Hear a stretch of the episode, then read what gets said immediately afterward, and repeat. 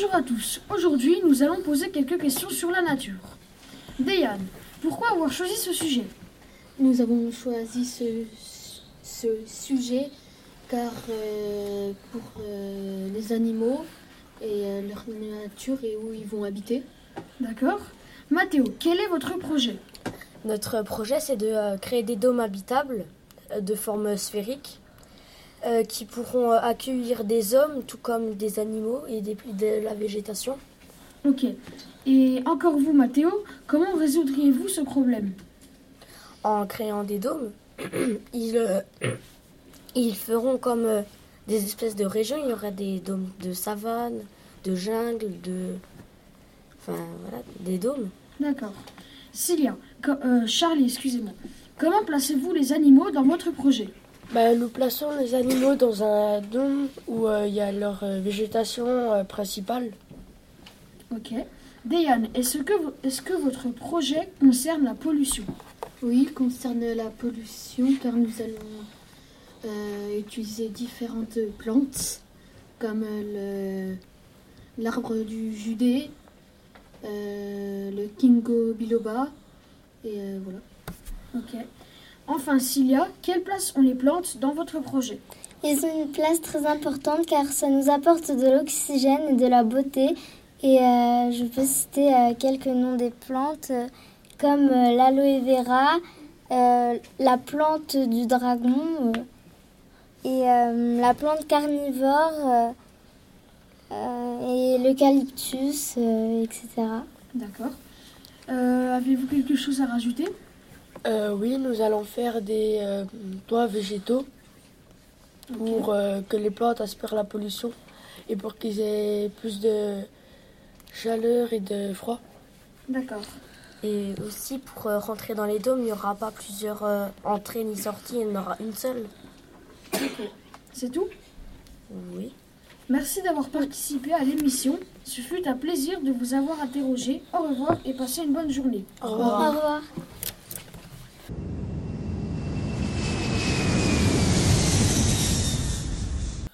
Bonjour à tous, Euh, je suis Lise et aujourd'hui j'interroge le groupe de l'architecture du futur.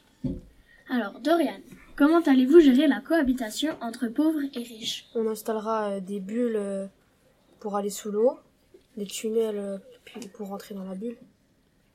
D'accord. Euh, Églantine, y aura-t-il de l'espace entre les bâtiments? Euh, oui, euh, oui, il y aura assez d'espace, environ euh, 200 mètres. D'accord. Et Esteban, euh, y aura-t-il euh, de nouveaux lotissements? Euh, oui, il y en aura assez pour, euh, pour accueillir tous les, toutes les personnes qui veulent euh, venir. Ok. Euh, Lola, de quels matériaux euh, seront construits les bâtiments? Euh, les bâtiments seront construits à partir de matériaux recyclés, euh, comme euh, ben, ce qui a été jeté euh, mais qui peut encore être utilisé. D'accord. Euh, Esteban, environ combien de mètres mesureront vos gratte-ciels? Hmm, euh, Peut-être euh, environ euh, 20 mètres au max. D'accord. Et euh, Églantine, de quelle forme seront-ils? Euh, ils seront de forme, enfin, euh, ils seront un pavé droit qui tourne sur lui-même. D'accord. Et euh, Dorian, entre com- euh, combien environ d'habitants euh, pourriez-vous loger? On pourra en mettre environ 10 000. D'accord. Euh, Avez-vous quelque chose à rajouter? Euh, oui, ce sera une ville sur l'eau, c'est-à-dire D'accord. qu'on pourra y accéder euh, grâce à des, des bateaux qui marchent à- avec des panneaux solaires. On aura euh, des bulles sous l'eau, avec, euh, avec dedans euh, des ascenseurs, des tunnels pour y aller, des aérations euh, pour respirer, de la lumière qui fonctionne euh, avec de l'électricité et des barrages hydrauliques. D'accord. Euh, aussi euh, des capsules de secours euh, pour si la bulle se perce. Et pour faire de l'emploi, il y aura des élevages de poissons et des usines de dessalage. Ok. Ben, merci d'avoir répondu à mes questions et au revoir. Au revoir, Au revoir. Lise.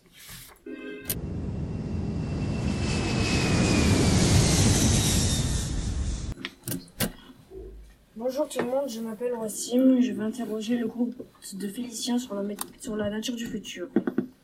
Alors Félicien, comment, comment ima- imaginez-vous la nature dans le futur? Euh, les, la nature sera euh, disposée sur les toits des, des, euh, des maisons euh, avec un potager et des, et des ruches. Jordanie, est-ce que votre projet préserve la nature? Oui, il y aura des, il y aura des plantes qui aspirent la pollution. Euh, elle s'appelle la dracaena et la chlorophytum. D'accord. Elina, y aura-t-il de la nourriture? Euh, oui, Laquelle? Il y aura du miel euh, pour, euh, euh, pour nous. Et il y a aussi euh, des fleurs euh, comme euh, des cloquicos ou des roses pour les abeilles. Euh, il y aura des fruits pour les animaux. Est-ce que votre projet évite la pollution Félicien? Oui, il y aura des plantes euh, qui aspirent euh, les, la pollution. Euh, mais, euh, vous avez quelque chose à rajouter? Euh, oui. Euh, il y aura des maisons dans un parc où il y aura des cerfs et des écureuils qui se promèneront tout autour. C'est tout? Et des maisons à insectes pour euh, Les abeilles. C'était un plaisir de vous avoir interrogé. Au revoir. Au revoir.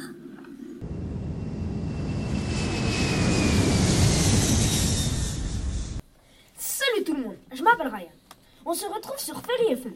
Je, veux- je interroger le groupe de l'approvisionnement sur le projet de la ville du futur.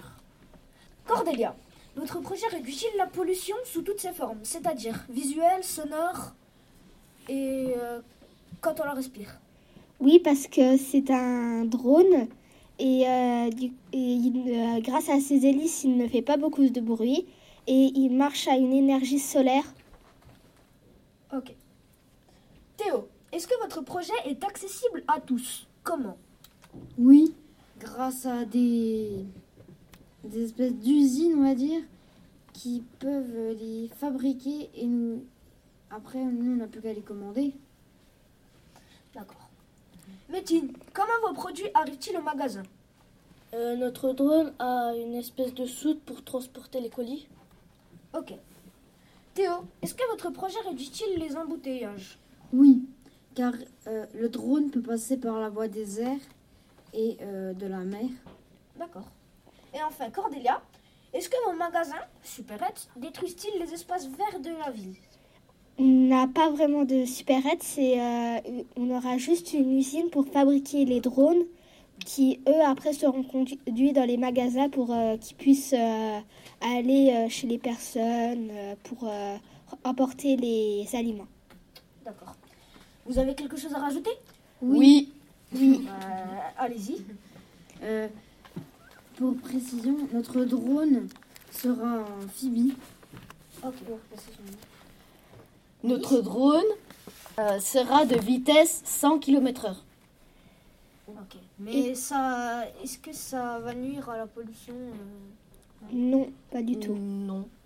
D'accord. Et enfin, Cordélia Euh, j'ai- J'aimerais rajouter deux trucs. Donc, euh, il a une vision nocturne, donc du coup, il peut aussi euh, partir la nuit. Il peut euh, aussi, il a une portée de 360 degrés, donc il peut voir sur tous les angles et il a une, peut voir à un- d'un kilomètre de distance. Métine, quelque chose à rajouter? Oui, euh, le drone il a 6 hélices pour euh, voler. D'accord. Plus rien à rajouter Si aussi. Euh, le drone est amphibie. Euh, non, il est en carbone. Pour qu'il soit plus léger euh, quand il vole et pour aller plus vite. Merci à tous. Au revoir. Au Au revoir. Au revoir.